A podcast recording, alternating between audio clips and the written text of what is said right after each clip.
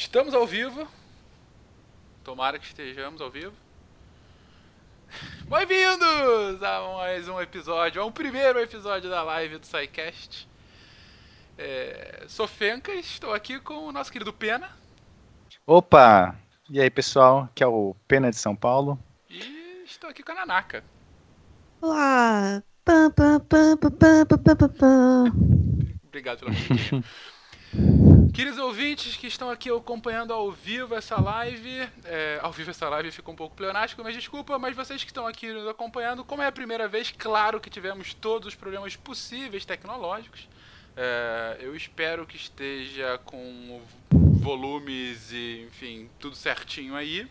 Você que está ouvindo isso depois, desculpa por esses comentários inúteis, mas enfim, é a primeira live, eu tenho que me acostumar com isso.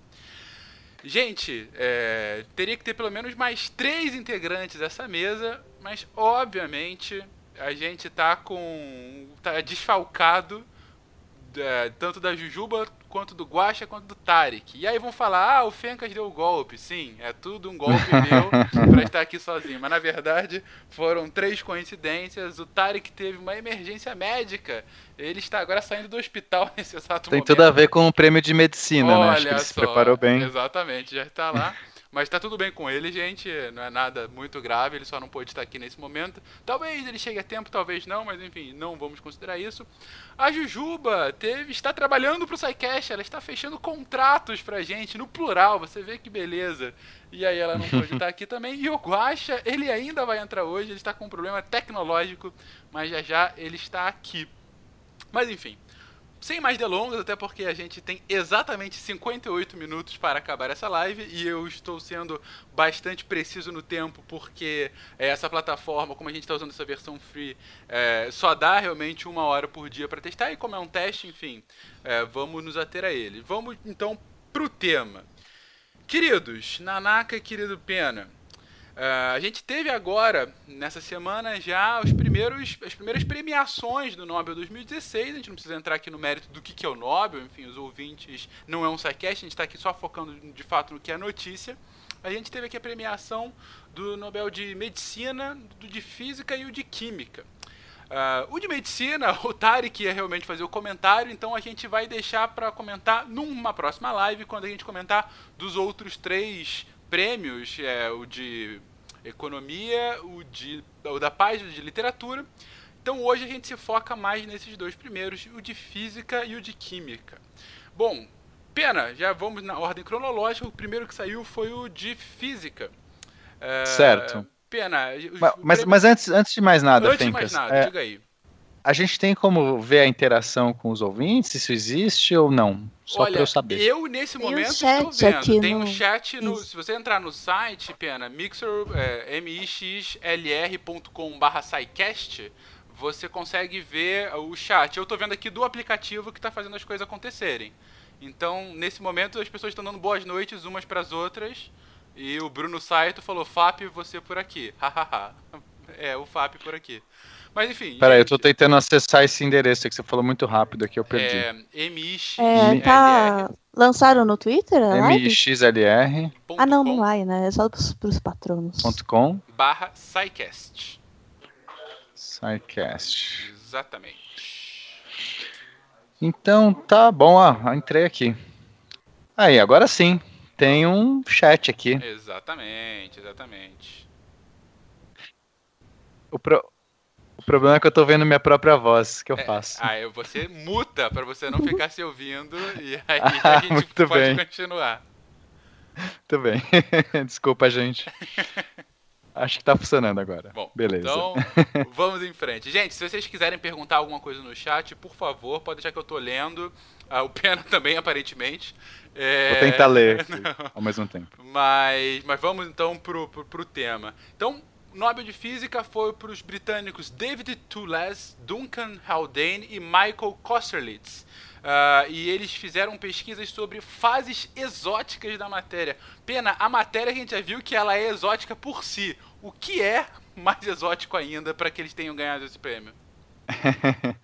é, na verdade, eles abriram as portas para essa matéria exótica. Uhum. Ah, bom, o prêmio o prêmio que eles receberam, né, o anúncio foi pelas descobertas teológicas, teo, teológica, pelas descobertas teóricas de transições de fase topológicas e, maté e, to e fases topológicas da matéria. Uhum. Então vou tentar traduzir esse, esse texto aqui, essa, essa frase, em termos leigos. Primeira coisa importante dessa frase é a palavra topologia. Uhum. É, então a gente tem que entender o que é topologia, porque tem tudo a ver.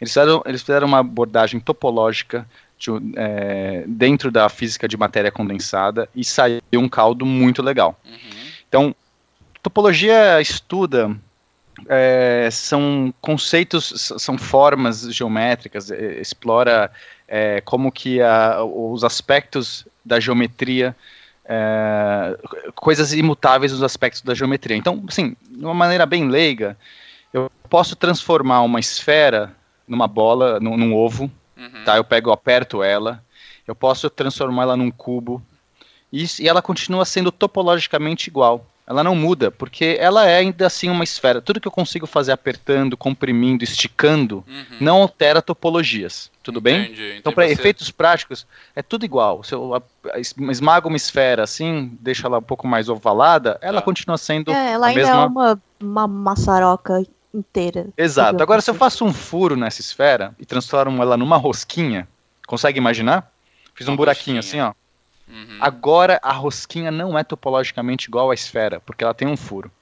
Uhum. Então tudo que eu consigo fazer sem rasgar é topologicamente equivalente. É, é, é, um ramo muito interessante da matemática, tá? Bastante teórico e você consegue trabalhar com. Ela, ela é um. Você trabalha com, for, com conceitos discretos. Certo. Ou seja, você. Não, não existe meio furo. Ou tem uhum. furo ou não tem furo. Beleza.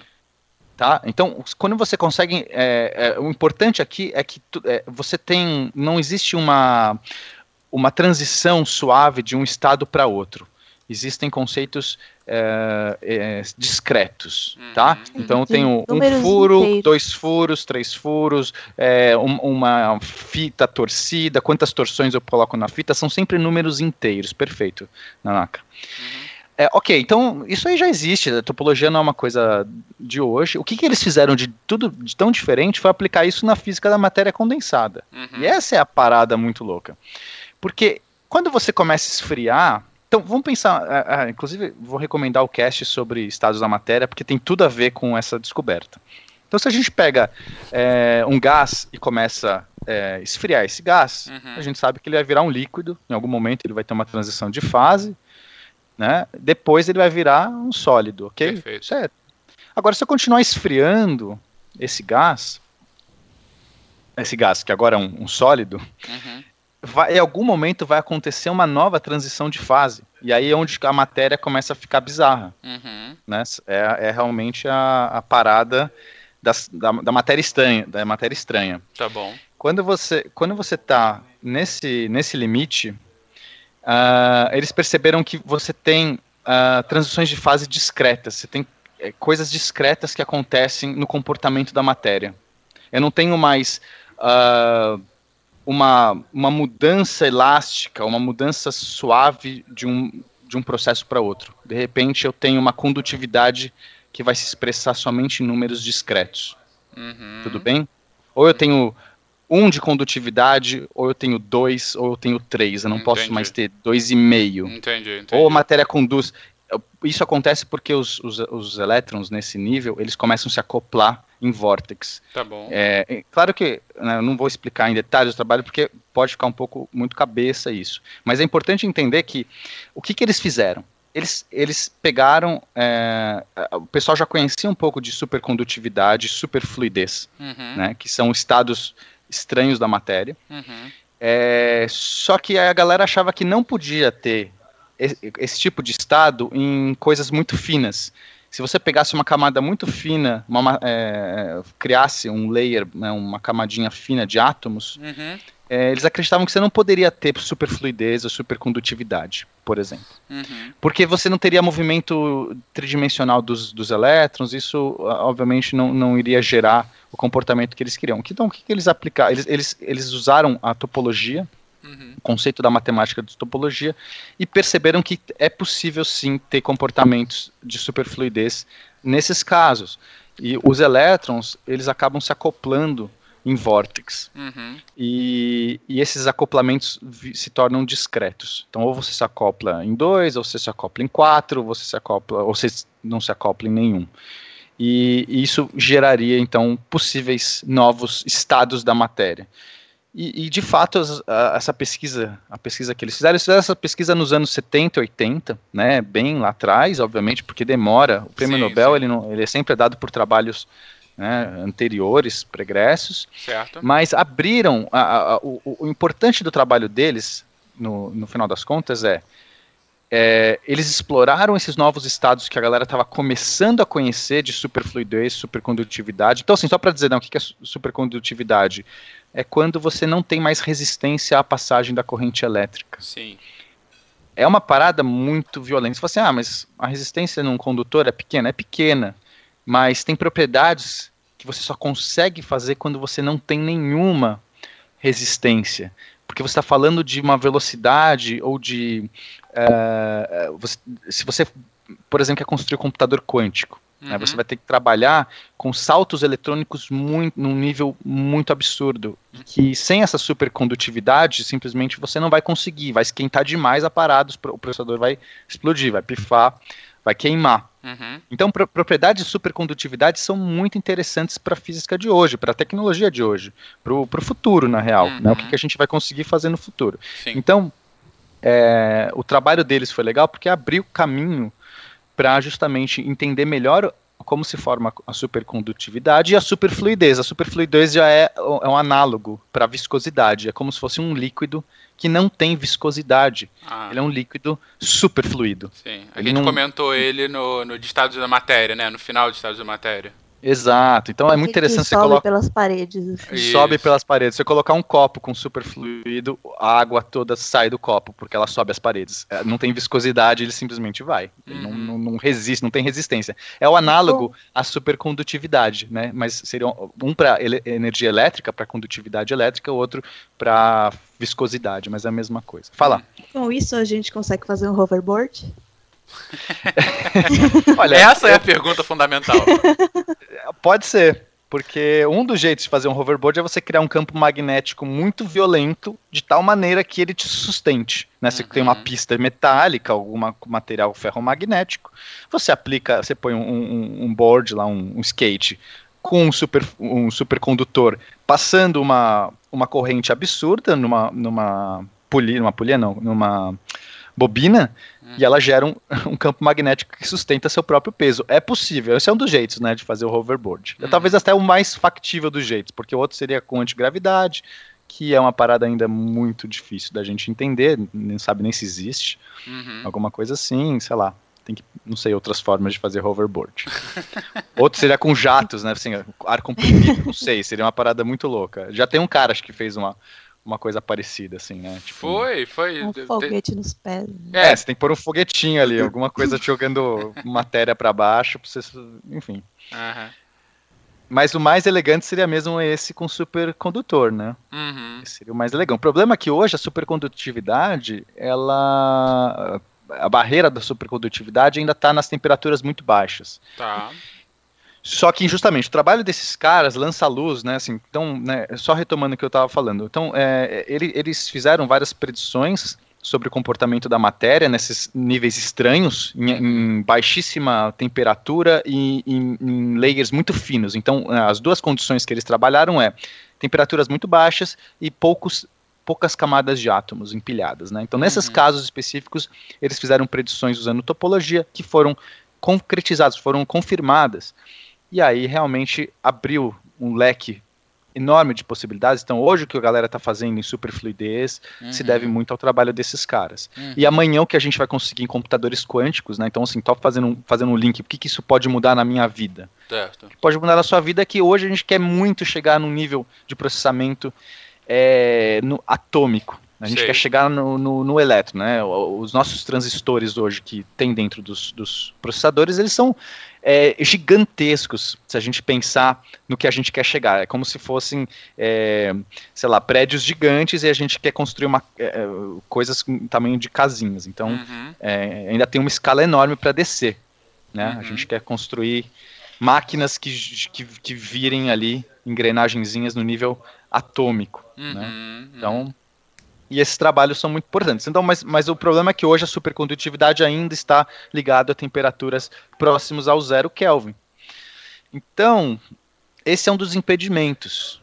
Né? Poxa, Uhum. como é que eu vou fazer? Eu vou fazer um computador quântico que tem que estar dentro de um, de um banho de, de hélio líquido, sei lá. de- todo, né? Exatamente.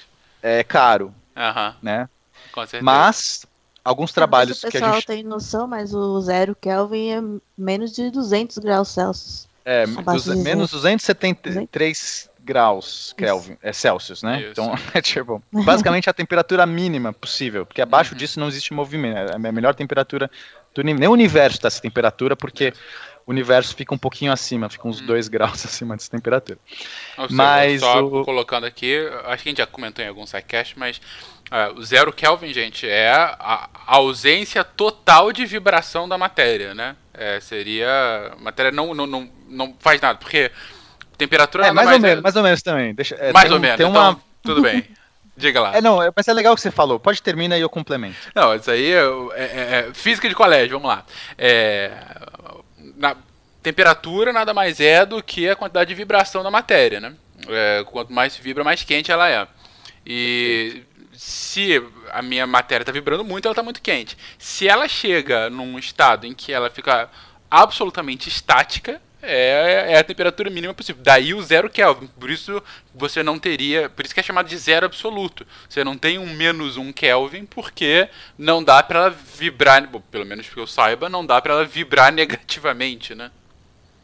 É, então, aí a, co- a correção né, que, eu, que ia colocar é porque não existe é, esse estado, é, é, o que a gente chama de energia do vácuo. Uhum. Na mecânica quântica, você, você pode é, parar o movimento até um certo limite. Porque se, se você lembra, você tem um princípio da incerteza. A Sim, gente falou sim. isso no cast de, Falou, de falou. quântica. Você, você não pode saber a- com uma precisão maior a posição. Então, se você fa- fala que ele parou, você saberia com precisão infinita a posição dele. Ele está parado. Não, ele não está parado. Uhum. Mas é um estado mínimo, é, é o menor movimento, é a menor vibração possível Sim. que uma partícula pode ter. Por isso que Uhum. não é ausência, né? É só legal falar isso. É só um- uma definição, uma bobagem conceitual, mas acho que é, é vital, porque às vezes a pessoa realmente imagina que a a- o elétron parou. Não, ele nunca pode parar.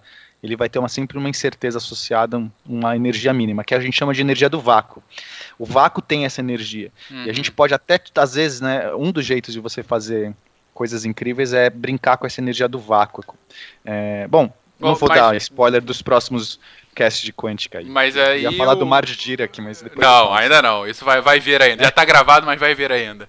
É, Mas, Pena, o Bruno Saito fez uma pergunta aqui que. eu- Primeiro, a Ana Curata comentou que abaixo de zero absoluto lembra Cavaleiros do Zodíaco. A mim também, Ana. É, Mas o, o Bruno Saito pergunta o que eu ia te perguntar agora. É, seria. E a Nanaka já começou a responder, mas eu quero que o mundo saiba agora, Nanaka. É, seria a menor temperatura do possível de se alcançar pelo homem, mas é possível haver menos em teoria? Caraca. A gente tá falando nos limites de todas as teorias, né? Mas aqui o SciCast é de limite, cara. É um pensamento de borda. Assim, pelas teorias bem estabelecidas, não, é o mínimo que você consegue chegar, porque você não, você precisa ter algo mais frio do que aquilo para você. Para você, como é que você faz alguma coisa chegar numa temperatura baixa? Você tem que encostar ela em alguma coisa um pouco mais fria do que aquela coisa. Sim. tipo, você tem que ceder, a- a- alguma coisa tem que dar energia para outra para que ela esfrie. Esse é o Uhum, conceito básico. uhum. Então você tem que ter algo mais frio do que aquilo para você chegar. Então, assim, é, meio que. E Você não pode ter algo mais frio pela essa questão da quântica que eu citei. Uhum. Então, meio que você fala assim, ok, como é que eu vou escapar disso? Eu tô muito preso, não tenho como chegar abaixo. Não é, não é nem só prático, é meio que teórico, não tenho como chegar abaixo. Uhum. Porém, existem efeitos esquisitíssimos que acontecem. Um deles é o efeito Hall, é, tem um outro que é o efeito Cas Casimir, Casimir, Uhum. que são efeitos esquisitíssimos que tiram energia do vácuo, ou, Uhum. ou parecem tirar energia do nada no vácuo. Uhum. E aí quando você fala assim, caramba, da onde está tirando essa energia aqui do vácuo aqui? Ah, então, é, ou seja, nesses limites da- que a gente não sabe direito, não tem teorias bem estabelecidas para explicar o que é o efeito Casimiro direito, você tem algumas suposições, aí a gente está falando então que talvez sim possa acontecer coisas de, de baixar a temperatura a mais, mas não tem nenhuma teoria bem formalizada que preveja isso, tá? Uhum. Então são os limites mesmo da física. Entendi. Entendi. Os limites são feitos para serem superados. É isso aí. Eu sou desse, desse pensamento, viu, Bruno? Eu acho que a gente tem que o limite ir além, cara. Enfim. É... Deu pra entender mais ou menos, assim? Acho que a Deu, graça não é deu. entrar no detalhe técnico Não, não. Não Acho tem que nem é porquê, exatamente. É pra entender qual é o impacto que os caras tiveram, tanto no- na continuação do desenvolvimento científico, quanto como você colocou. O que, que isso muda na minha vida, né? Porque é sempre aquela pergunta, ok, os caras estão sendo super laureados aí, mas e daí? O que, que isso tem a ver com a minha vida? E Você mostrou que varia desde uma gama de, de, de possibilidades, como, por exemplo, uma futura física quântica, até o que mais me interessa, que é o hoverboard. Mas. Eu prefiro o hoverboard do que o computador quântico. É. Se vale, a- se vale a meu, meu voto, eu prefiro Então. desenvolver primeiro o hoverboard. Gente, sobre isso, inclusive, eh, computação quântica é um dos temas que já estão agendados no SciCast, é um tema futuro. Eh, não vou dizer quando, claro que tem que ter aquela surpre- surpresinha, mas só para que vocês fiquem atentos. E é claro também o Cast 2 de Física Quântica, que já está gravado e sairá nas próximas semanas. Eh, e ficou muito bom. Ficou muito. é, é, como a gente, a gente come, só para vocês terem uma, uma noção. É, a gente começa o Cast 2 de Física Quântica com o Pena relembrando assim, sabe aquele primeiro? Então, era só a introdução. Agora que vem a- a- o difícil, né? O ah, que ótimo, obrigado.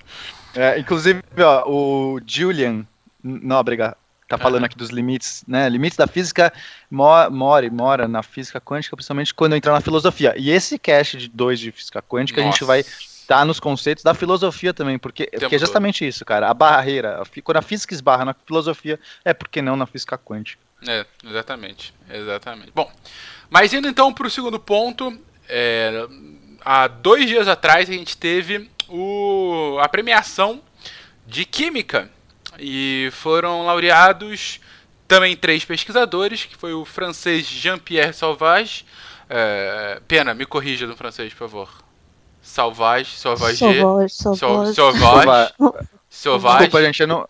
Eu não eu- onde está es- escrito o nome dele? Eu preciso ver. É, é a Sauvage. A. U, a U é o. Sauvage. É, Sauvage, ok. Jean-Pierre Sauvage, o britânico Fraser Stoddart e o holandês Bernard Feringa. Ah, e eles foram laureados pelo desenvolvimento de máquinas moleculares. Nanaka, o que são máquinas moleculares? Bom, é, você matou minha piada, porque eu ia falar que um francês, um britânico e um holandês entraram num bar. Mas- Não, é, máquinas moleculares são é, basicamente engrenagens com um tamanho é, molecular, o tamanho de uma molécula, feitos com moléculas. Uhum. E por que é tão é, inovador isso? Porque até hoje a gente não tinha conseguido, não tinha um jeito de fazer máquinas tão pequenas e elas podem ser, elas podem interagir com outros outros objetos do mesmo tamanho, Uhum. é, inclusive em termos é, de computador ou biológicos. E o, é, inclusive essa questão de quão pequena a gente pode construir uma máquina foi levantado pelo Richard Phillips Feynman, famoso Feynman. Que é o que inclusive ganhou o Nobel de Física já em 1965, é o, o cara lá Eu sou, da, eu sou fã da do Feynman. eletrodinâmica quântica, é Feynman. Mal. E ele, ele até deu uma aula em que eles perguntam, né, em quão, quão pequeno a gente conseguiria fazer uma máquina. E ele acha que, achava que seria possível fazer uma escala de nanômetros, né, Uhum. que é nanômetro... Não, esse lecture que o Feynman dá, essa palestra, é muito legal. Ele tem um, um texto sobre isso, sobre o, o limite aí da. É bem legal. Se quem quiser, tiver curiosidade, vá atrás, assim. Muito bom. Uhum. Segue, né? Isso, É, e o, assim, o tamanho dessas máquinas moleculares é, Pra ter uma ideia, assim, como se fosse umas mil vezes menor do que a espessura de um fio de cabelo. Assim, já é, um, já é numa escala que a gente não consegue nem, pensar, nem imaginar, né? Porque já passou da nossa, da nossa concepção. É, aquela questão do e... mundo do visível, né? Quando a gente começa aí. É que assim, muito... a partir de um certo tamanho, a gente já não tem mais noção. Sim, de... Você fala para mim mil vezes menor, um milhão de vezes menor. É, exa exatamente. A gente não tem essa noção. Por isso precisa daquele vórtex da, da perspectiva total para entender essas coisas. e aí existiam algumas propostas de como a gente conseguiria chegar nesse, nessas máquinas minúsculas, né? Uhum. Uma ideia seria, porque assim, a gente não consegue manipular, a gente não, até hoje a gente não tinha nenhuma tecnologia capaz de manipular algo em tão pequena escala, uhum. e, e nem, nem tinha tecnologia suficiente para observar tão de perto essas, essas pequenas moléculas e descobrir como fazer elas funcionarem do jeito que a gente queria. Uhum. E uma das propostas seria criar uma máquina é, manipulável para nosso tamanho, uhum. que fosse capaz de criar uma máquina menor, a própria máquina criasse uma máquina menor, que criasse uma máquina menor, assim por diante, até chegar a um nível molecular. Uhum. Isso até foi tentado, mas não, não conseguiram fazer com sucesso. Uhum. Outra estratégia seria. Isso é um prato cheio para a revolução dos robôs, né? Porque você faz um robô que cria outro, é. e aí você já, já chega na singularidade de qualquer é. controle, né? Eu Mas vou pausar rapidamente, porque aparentemente temos aqui entre nós um guaxinim. Boa noite, pessoal. Desculpa a demora. E aí, Guaxa, tudo bom? Aí, Guaxa. Tô no notebook da beta porque o meu decidiu atualizar, por algum motivo. Nossa, Esse tá. Windows 10 atualiza quando quer, né? Cara? Exatamente. Ei! Não cara, eu, vou dizer, eu, vou ligar, eu liguei às 9 horas, tá em 91% ainda. Que beleza. bom, enfim. É, todas as pessoas dando oi pro Guaxa. Mas, Nanaka, por favor, continua, cara. Então, isso seria uma das estratégias. Outra possível estratégia seria construir de baixo para cima, né, no sentido de fazer em uma superfície espalhar camadas de átomos, uma sobre a outra, uhum. e aí é, parcialmente dissolver e remover algumas camadas, criando partes móveis, como se fosse uma escultura, né? Ou como as, as impressoras 3D conseguem, algumas conseguem fazer para criar é, engrenagens. Uhum, uhum. Ou seja, são máquinas inacreditavelmente pequenas. É, uhum. um pouquinho antes. O que, assim, o que é uma máquina, né? O que é uma máquina? Defina para mim. o que é uma máquina? Para essa, pra essa definição que a gente está vendo, é um, é um, ela tem que ter partes uhum. mecanicamente entrelaçadas é, e que sejam móveis independentemente. E aí precisam é, servir para executar alguma tarefa controlada é, que faça por... alguma coisa no final das contas. Né? Sim. Entendi. É, só volto um pouquinho aqui. A gente estava comentando ali do o medo do Pena de máquinas construindo máquinas e elas tomam o mundo, né? É, um, um, tema que eu estou querendo colocar aqui como na, na agenda do SciCast, deve ter talvez no ano que vem, é justamente a discussão sobre singularidade tecnológica, gente, que é um negócio é, absolutamente é, é, é, fascinante e assustador, é né? É muito legal. É, muito porque legal. assim, é, é para bem resumido, é justamente o momento em que a gente consegue superar a é, mal falando, né, consegue superar a própria capacidade de evolução, né, que chega num momento, uhum. do ponto de vista humano, de uma simbiose homem-máquina, e que pode, inclusive, dar saltos evolutivos, e de um ponto de vista meramente tecnológico, é o momento em que a gente pode criar uma inteligência artificial que pense ma mais rápido é, do que o próprio ser humano e daí cria outras máquinas, daí nos escravize, todas aquelas coisas de ficção científica que a Ana colocou agora, o momento Asimov. É bem isso, é, é, é a realidade do Asimov no nosso mundo, né? Elas não vão escravizar a gente, elas vão matar a gente. Que provavelmente, e, com uma, e com uma boa intenção. Porque provavelmente a gente vai pedir para ela resolver um problema, seja ele qual for. elas vão chegar à conclusão de que o melhor maneira de resolver esse problema é eliminando a raça humana. Sim. Exato. Então é pro nosso bem que elas vão nos matar. É, esse é o problema, né? Essas máquinas não têm uma moral humana. Elas talvez. É. Ah, vamos resolver esse problema aqui. eu não queria mais guerras. Sim. É, eu não queria mais guerra. Pronto, mata a humanidade toda. Bom, eu não queria fila para entrar no ônibus, mata a humanidade toda. Não tem mais fila, qualquer, nem pessoas, né? Qualquer problema, tu pode dar qualquer problema para ela, no fim, eliminar a raça humana é a solução mais lógica. É, bom, a gente volta nesse tema com mais a fundo num sidecast específico sobre singularidade. Desculpa te interromper, Nanaka, por favor.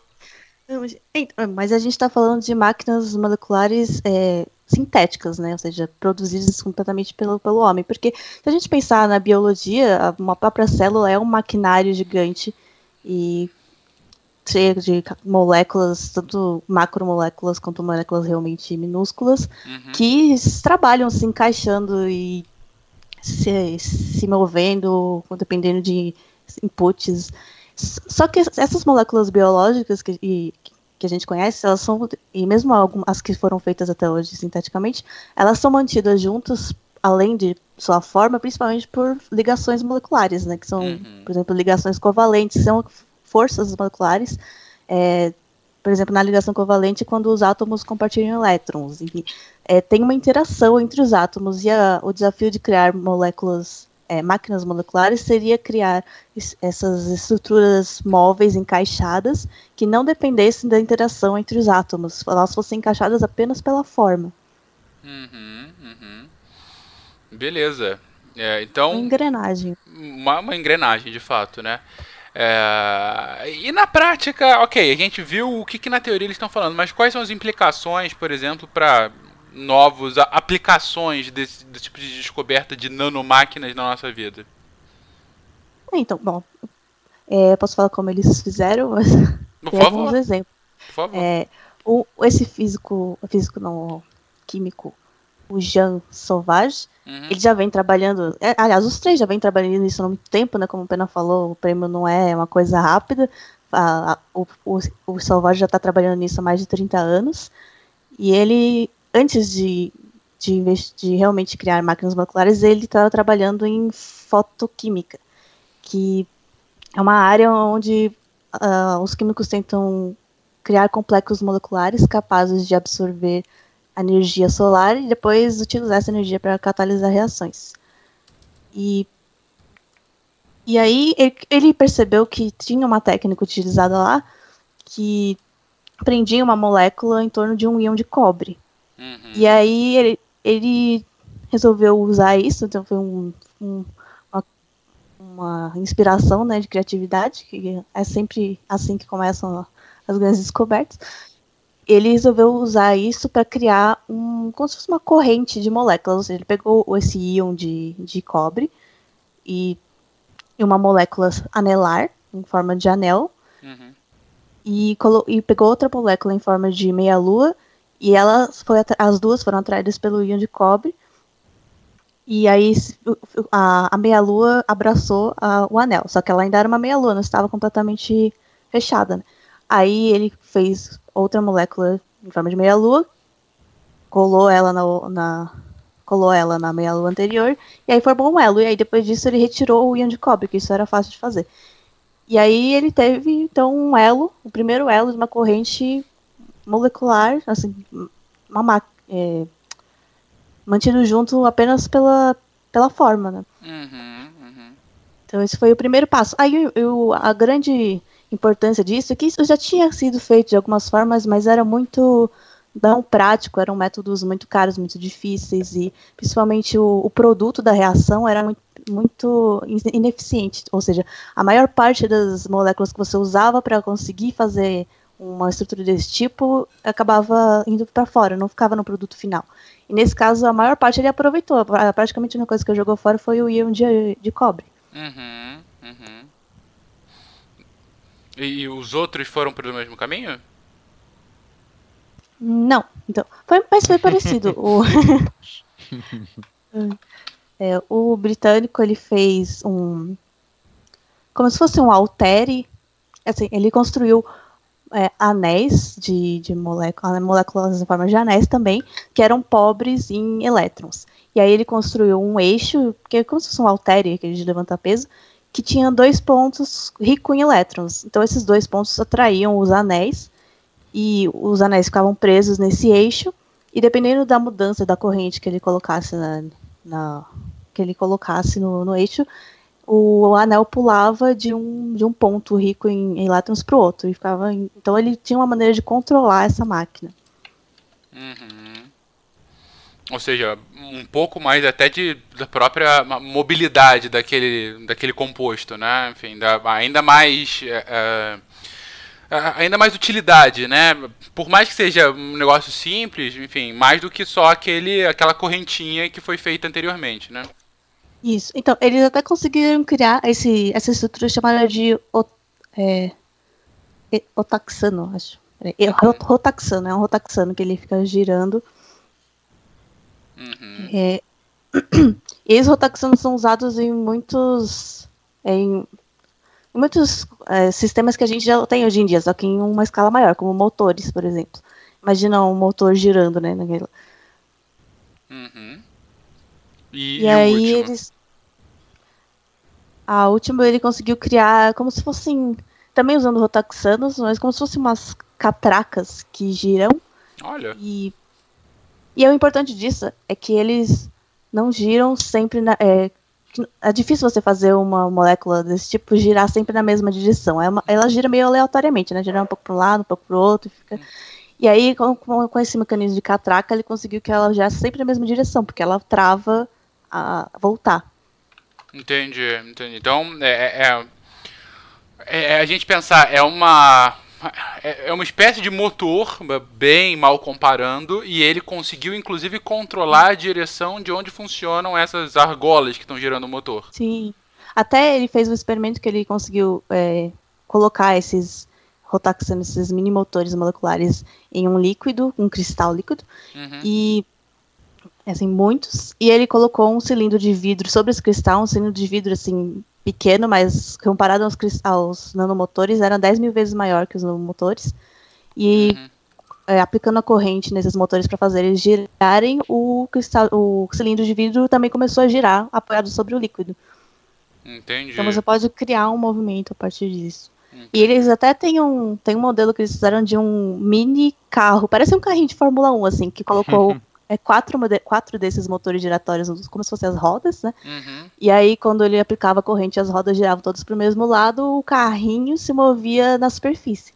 Caramba! Então, imagina isso, nível molecular, assim, um... mais pra Não, é, isso, isso é muito legal, Nath, porque é, são, as possibilidades né, que essas nanomáquinas podem fazer Uhum. são realmente inimagináveis. Eu sei que é um jargão idiota falar isso, né? Inimagináveis. Mas assim, a gente tem hoje uma dificuldade enorme de manipular no nível molecular. Nós temos mãos muito grandes para chegar e pegar uma molécula e posicionar um átomo e posicionar. Essas, esses caras, não. Uhum, esses uhum. caras vão ter uma facilidade muito maior de conseguir separar os, né, as, os, os elementos químicos ali e montar coisas com isso.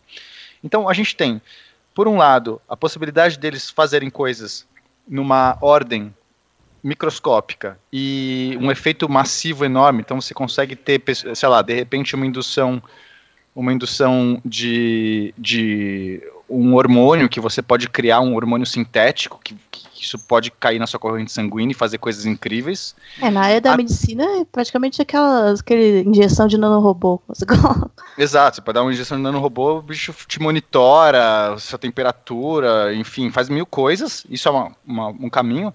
Existe um outro caminho que eu vou até dar um exemplo é, de, de, uma das, das talvez maiores é, construções que a humanidade quer fazer, que é o elevador espacial. Uhum. Então, o, o, elevador espacial, a ideia é o seguinte: em vez de eu lançar coisas aqui com foguetes que custam caríssimo para você vencer toda essa gravidade terrestre, eu faço um elevador, você pega esse elevador, sobe até não sei quantos é, centenas de quilômetros de altitude e lança lá de cima, que já sai praticamente voando. Uhum. Tá? Essa é uma possibilidade. Só que imagina o tamanho desse elevador. Ele seria muito maior do que, do que as torres gêmeas. Seria, tipo, muito maior. Muito, seria, muito. Ele seria. e, e Mais como é que você faz. Qual altura, pena, que a gente teria? Ai, cara. Tem vários projetos, agora você me pegou de escala. Mas seria, sei lá, acho que mais de uma centena de quilômetros de altitude. Nossa. Mas, enfim, enfim é, eu posso estar errando os números, mas é muita coisa, tá? Depois eu pego, porque são vários projetos, tem um, um, vários tipos de elevadores espaciais, alguns mais de boa, outros que é o, o top, que, que quer já ficar na ordem da, da, da, da, da o LEO, né, que a gente chama Low Earth Orbit, Sim. a órbita baixa. Mas enfim, não quero muito per perder tempo com isso. Mas a questão Eles é para você fazer. Oi, Então fizeram um mini elevador molecular também, que ele se elevava acho que 0,7 nanômetros acima da superfície. Pronto. Já podemos levar já, já é o começo. todos Mas, os assim, nossos você- carrinhos, nano carrinhos, já podem ir pro espaço. É basicamente É, dá isso. pra brincar de Lego, né? No nível molecular, assim. Mas, enfim. microscópio, é, tô brincando no microscópio. O problema desse, desse elevador é que você. Imagina a pressão que você tem que ter. É, que ele vai sofrer, né? Ele vai sofrer uma tensão, essa estrutura é enorme, porque ela vai ser gigantesca, né? Então o peso que ela vai ter. Somente nanotubos de carbono hoje é a único, a única liga que teria força para sustentar essa estrutura. Perfeito. Nanotubos de carbono são feitos posicionando ponto a ponto átomos de carbono numa ligação que faz um tubinho. São Uhum. tubos nanoscópicos mesmo, mais do que Uhum. microscópicos. Você, a gente tem dificuldade, são caríssimos. A gente faz nanotubos hoje, só que é caríssimo. Então, um nanorobô talvez faça muito melhor um nanotubo de carbono. Então, inclusive, abre as criaram- possibilidades de uma engenharia absurda. né? Uma engenharia que a gente não. Talvez até para fazer esses elevadores espaciais. É isso que os- É. esses três químicos fizeram, é basicamente uma nova, uma nova caixa de ferramentas que pra, é um Lego, fizeram um novo template de Lego para que as pessoas possam construir. Inclusive, em 2013 já foi criado, baseado nesses rotaxanos, foi criado um nanorobô capaz de agarrar e conectar aminoácidos, que são eh, as bases da- das proteínas, que é basicamente tudo que faz nosso corpo funcionar. É, é- essa parte da medicina, um dos primeiros sidecasts, acho que foi a primeira entrevista, lá na primeira temporada ainda, a entrevistada citou o conceito da bala mágica. Uhum. Porque hoje, para combater o câncer, tu só tem coisas que, além de combater o câncer, combate a pessoa com a doença. Uhum. Então, que a busca dos cientistas nessa área médica era aquela bala mágica, tu dava um tiro e ela acertava somente aquela célula com problema, ela acertava somente aquele problema, só o câncer, né? Sem afetar a pessoa que está com aquilo. Uhum. E que, em teoria, a gente é, ainda estaria longe disso, né? Algum tipo de marcador, alguma coisa. Agora, imagina usar essa tecnologia, já que mexe com aminoácidos, sei lá, para identificar alguma coisa, ou mesmo colocar um marcador nesse câncer para essa para esse, esse nanorobô atacar, ou sei lá, criar alguma. cara. É, é- é, sabe, a- as possibilidades vão desde um elevador para te levar para a lua até combater uma coisa microscópica dentro do teu corpo. É, é absurda. Uhum. Uhum. É, outra aplicação é, seria, que fora da- do campo bi- da biologia e medicina, é, seria criar mini baterias. As- é, imagina isso, hoje em dia a gente corre atrás, é um dos principais Deus. gargalos da, é, porque assim, você com, com essas mini máquinas moleculares, você pode meio que juntar, pegar uma grande rede de um polímero enorme, enfim, uma, Uhum. molécula, uma macromolécula, e pegar ela e juntar e prender ela junto, prender ela tipo uma maçaroca. E aí você pode armazenar energia luminosa nessa molécula, dessa forma, e aí manipulando as suas maquininhas moleculares, você poderia é, abrir e recuperar essa energia. Então, um celular que mas- dura uma semana. é, você não espera que mais, né? Não, mas é, existe, existe Com muita Pokémon, ligou, energia. com Pokémon ligado. Mas esse- isso que a, a Nath falou é muito real. A gente ainda está por, por passar por uma revolução de baterias, né? Não sei o nome melhor. Mas cada vez mais a gente está com devices A ou tá coisas atrasado, usando. né? É o gargalo. Exato, é o gargalo. Hoje é o gargalo. É, a tecnologia do, do- wireless, né, do- das coisas móveis e tudo mais, está Uhum. sempre esbarrando na questão da bateria, que são muito pesadas, elas duram pouco, elas acabam, né? Tipo, quem tem Sim. qualquer celular moderno sabe disso. Tem que deixar ele na tomada depois, depois que ele ficar velhinho. O celular tá ótimo, mas você tem que a bateria já riu. E eu acho Uhum. que o caminho é justamente os nanorobôs. A gente tem muita energia ainda para estocar na matéria, muita energia, né? Tem o lecture do Feynman que fala tipo, nas- nas possibilidades de, de energia na- né, nessa escala. E, e se a gente romper essa barreira, é, é mais um passo perto dessa singularidade aí. E, Pena, a Ana acabou de fazer uma pergunta excelente, eu também me faço. É, será que isso, a- toda a aplicação da nanorobótica, pode ajudar na limitação dos processadores por conta daquela relação tamanho de, e capacidade de processamento, né? Sim. Porque, só para contextualizar todo mundo, gente, ah, a gente sempre fala daquela lei de Moore, né? Que é a lei A lei de, de Moore que só serve dobrar... pra ser, pra ser descreditada. Exato, Exatamente. exatamente, exatamente. Porque a lei de Moore original, ela colocava que a capacidade de processamento dos transistores dobrava a cada 18 meses. Antes 24, depois 18 meses, né? É, e- e- ou seja, você tinha uma relação exponencial entre o quão rápido o transistor poderia processar. É, o, o problema da aplicação do Lei de Moore, é, em determinado momento, mais ou menos a partir da década de 2010, é que chegou num ponto que o transistor estava processando tão rápido que ele começava a esquentar, e esquentar de tal ponto que ele perdia a capacidade de processamento. Ou seja, você começou a perder é, essa capacidade de ir dobrando e dobrando sem aumentar o tamanho desse transistor, porque você não tinha como dissipar essa energia. Essa e- era o grande, vou colocar aqui entre aspas, esse é o grande paradoxo da lei de Moore. É, ou seja, isso pode ajudar nesse ponto? Então, É, até- inclusive o, ah, o Não. Stoddart, que é o, o terceiro laureado do holandês, ele conseguiu, o grupo dele conseguiu criar um chip baseado nesses rotaxanos com uma memória de 20 KB. E esses, os, os transistores que a gente tem no chip de hoje já são muito pequenos, mas são gigantescos comparado a esses transistores moleculares.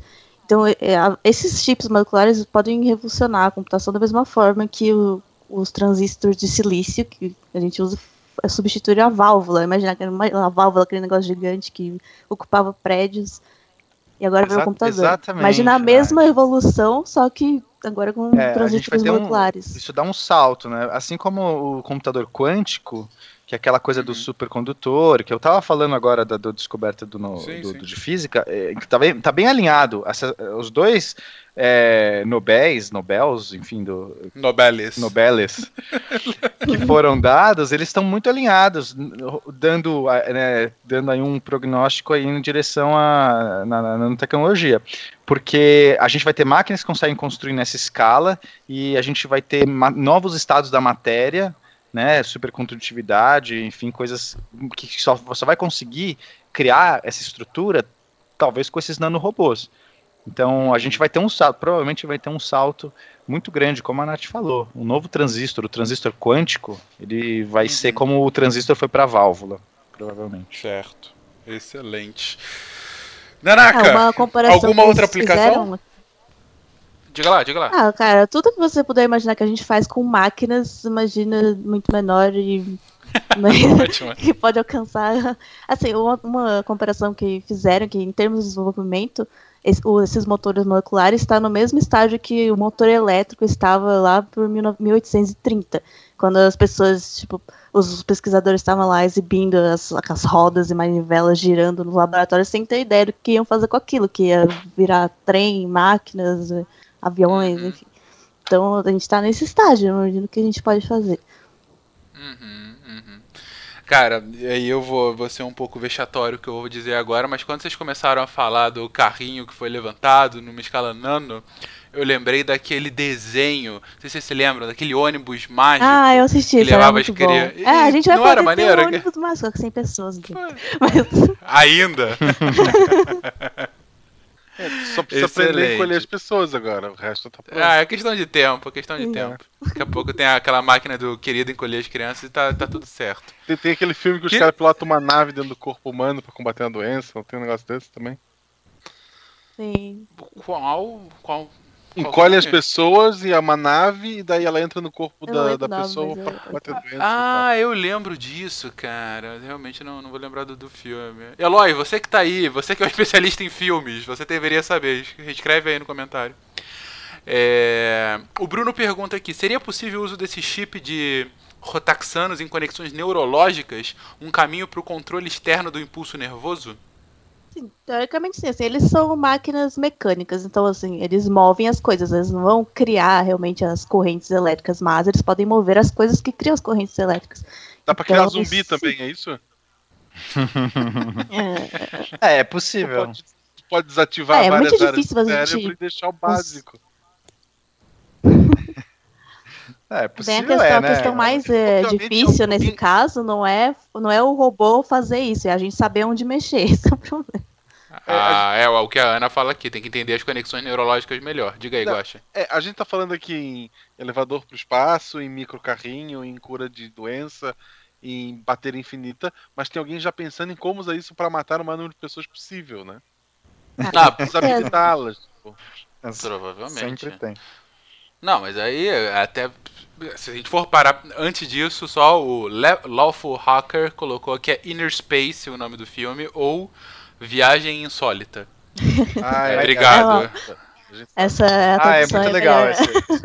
Mas É, a, a é. gente vai briga- entrar, a gente vai. Esse é o meu, meu maior medo. A questão, Sim. a moral, a ética, a- o uso Exatamente. consciente da tecnologia. Porque a gente vai chegar num ponto de um. A gente já está hoje num ponto que a tecno- a tecnologia dá um poder imenso, mas elas estão mais ou menos controladas. Quando você estiver nanomáquinas, nanorobôs, você não vai mais conseguir controlar. Tipo, não é uma coisa que você vê o negócio e vai tirar da tomada. Ah, deu errado, tira da tomada. Que, que tomada? Ele já funciona sozinho, se replicando um bilhão de vezes. E, e aí é é a questão da ética, né? A gente tem que refletir sobre a, A gente vai ter que tecnologia, fazer criar. nanorobôs que caçam nanorobôs. Que... É, vai ter que criar um sistema de como gerir essa tecnologia, porque é muito perigoso. É Qualquer maluco vai, agora eu sei. Né? E é- essa talvez seja uma das maiores barreiras para a ciência e para a tecnologia de hoje.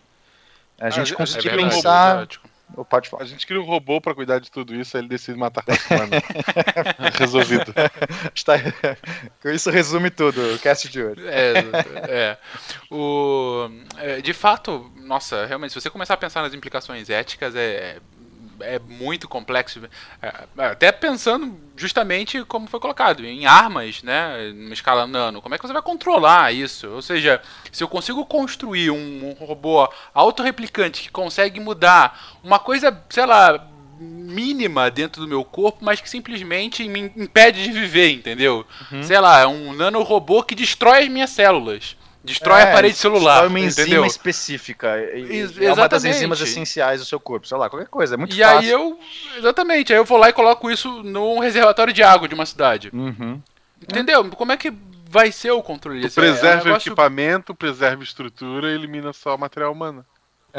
É, exatamente.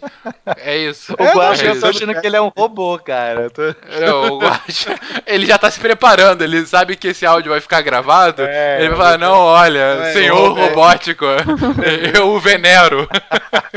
Por isso que eu não tomo água, eu tomo Coca-Cola, que derrete o seu Pro- Porque na Coca nunca vai acontecer isso. né? Nunca, nunca. É, a coca é tão Derrete ácida a parada. É, não dá. Muito bom. O, o Sócrates Frederick pergunta se essas aplicações vão se tornar realidade e acessíveis aos mortais antes da próxima passagem do cometa Halley. Considerando que não haja guerra mundial até lá. É uma boa pergunta. É, cê- aí vai, vai ver o cenário que você quer que você se coloca.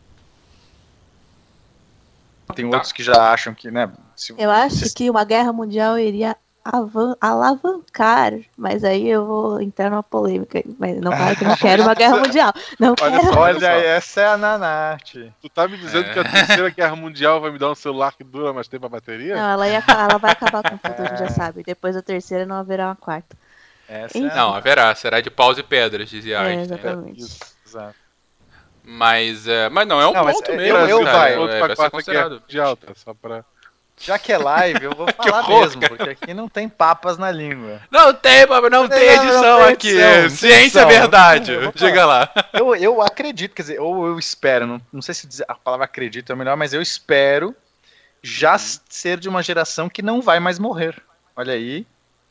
É, é um- uma boa discussão, cara. É uma É uma, excelente É, mas discussão. talvez, quem sabe, consiga, né, Das várias formas de vida eterna possível. Depende né? do, seu, do, seu, do seu conceito de morrer. É, ou- tem, não, é, É, uma, é uma super discussão que isso vale um cast. Aí a gente tá É, mas, entrando mesmo é, nessa singularidade. mas- Não só vale um cast, como teremos um cast sobre isso. Mas isso também fica pro futuro. Diga lá, Nanaka. Não, quanto à pergunta dele, assim, se você desconsiderar a lei de Moore como deve ser feito, eu acredito que em nosso tempo de vida a gente vai ver, sim, essas aplicações é, alterando completamente a tecnologia. E, Uhum, assim, uhum. disponível para o público em certo, em certo nível, pelo menos assim, em Sim. termos de computadores, barateamento da tecnologia e tal. Ah, sem dúvida alguma. Eu, eu tô um pouco com pena com relação a isso. O Bruno até colocou, uma geração transhumanista. De fato, a gente tá começando. eh, Nós estamos dando os primeiros passos para esse transhumanismo. Exatamente. Gente, pra quem, pra quem não entende, o transhumanismo é, um- é uma corrente quase filosófica, uma filosofia de vida para algumas pessoas, né? Exato, exato. que é justamente passar à frente da evolução biológica natural. É você ir aperfeiçoando seu corpo artificialmente das mais diversas formas, seja com anexos, né, um braço biônico, um olho diferente, até pensando em modificação em nível genético, né? É, para inclusive chegar a um momento de vida eterna. Se isso vai ser em nossa geração ou não, é, eu não sei. Tem, eu, a última coisa que eu li sobre isso é que a gente estaria duas gerações atrasadas. Ah, mas também já teve revista, ah, aquelas revistas Times, né? Que A questão é que eh, ninguém um sabe. bebê na capa e a gente, a gente Não, tá claro, é chute, que é chute. sabe. Pode ser que amanhã a galera, tipo, tenha o salto de entender como o cérebro funciona. E aí você já Exatamente. consegue É. fazer upload da mente. Tipo, pode ser que Pronto. amanhã o cara descubra por que, que a gente envelhece. Porque hoje ninguém Não, sabe isso por a que a gente gente envelhece. sabe. Assim, ah, pode não, ser. saber sabe, é a questão dos telômeros, Então, né? não. Se você consegue. É, tem várias questões, mas ser, então, exato, o telômero é uma das explicações, mas você pode levar para a questão da da oxidação, né? Sim, sim, Isso- sim. mas assim, o, o fato é, pode ser que amanhã alguém, amanhã, amanhã, tipo, alguém vire e fale, cara, pronto, consegui restaurar os telômeros Isso, 100% e pronto, a gente não envelhece mais. exatamente. E que pronto, cara, assim, mudou tudo, é uma é bizarro. Então a gente tá realmente Mudança num de campo paradigma completa. sabe. é.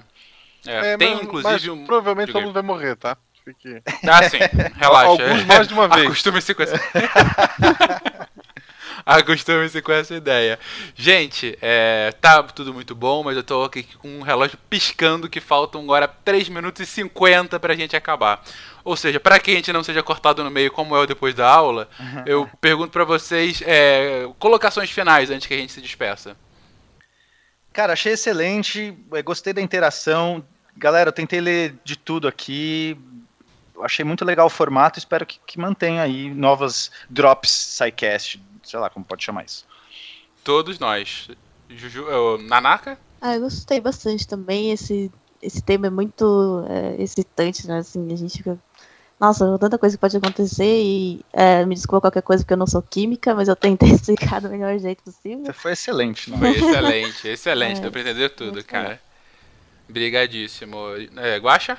Eu preciso de um notebook novo. Quer dizer, muito bom passar com vocês. gente. Ele não tá no começo, mas muito feliz. Valeu, Eu cara. quero um celular infinito. Queridos ouvintes, brigadíssimo pela participação, brigadíssimo por estarem aqui ouvindo, vocês que estão aqui ao vivo nos acompanhando, você que está escutando isso posteriormente, obrigado também. Isso foi um experimento, não tá com música de fundo nem nada, talvez isso a gente continue evoluindo. Com certeza na semana que vem a gente volta para discutir os últimos, os últimos quatro, enfim, os outros quatro prêmios Nobel que a gente não colocou agora ainda, que é, como eu disse, medicina, economia, paz e literatura. Ah, não sei ainda em que dia da semana que vem, mas eu aviso vocês, espero que com uma antecedência maior do que 24 horas. Ah, mas agradeço muitíssimo, a gente chegou a ter um bom número de pessoas aqui acompanhando e contribuindo com a discussão. Ah, e a ideia, gente, até para deixar aqui registrado, a ideia desse formato é justamente ter uma, uma interação com vocês sempre que tem alguma coisa relevante para ser discutida, uma coisa recente é, relevante ser discutida. Nobel é um excelente pontapé inicial, é, mas falar para vocês que a gente já teve duas outras possibilidades de falar sobre isso e não conseguiu por N motivos. A gente ia falar sobre o terremoto gigantesco que aconteceu na Itália, tem mais ou menos um mês, foi a primeira ideia quando surgiu da gente fazer um comentário sobre isso. E a gente chegou, inclusive, a gravar uma tentativa para discutir sobre a reforma no ensino médio, mas como estava muito ainda, tá tudo muito incerto ainda dessa reforma, a gente achou por bem segurar um pouquinho. Uh, mas com certeza esse tema a gente volta a discutir. E aí vai ser, como disse o Pena, SciCast verdade, né? Sem edição. Exatamente, na porrada, exatamente. Gente, mais uma vez, brigadíssimo. Obrigado, Pena, Nanaka, Guaxa por estar aqui. Obrigado a vocês. a Todo mundo aí. vocês. Até a próxima, gente. Tchau. tchau. tchau. Abraço.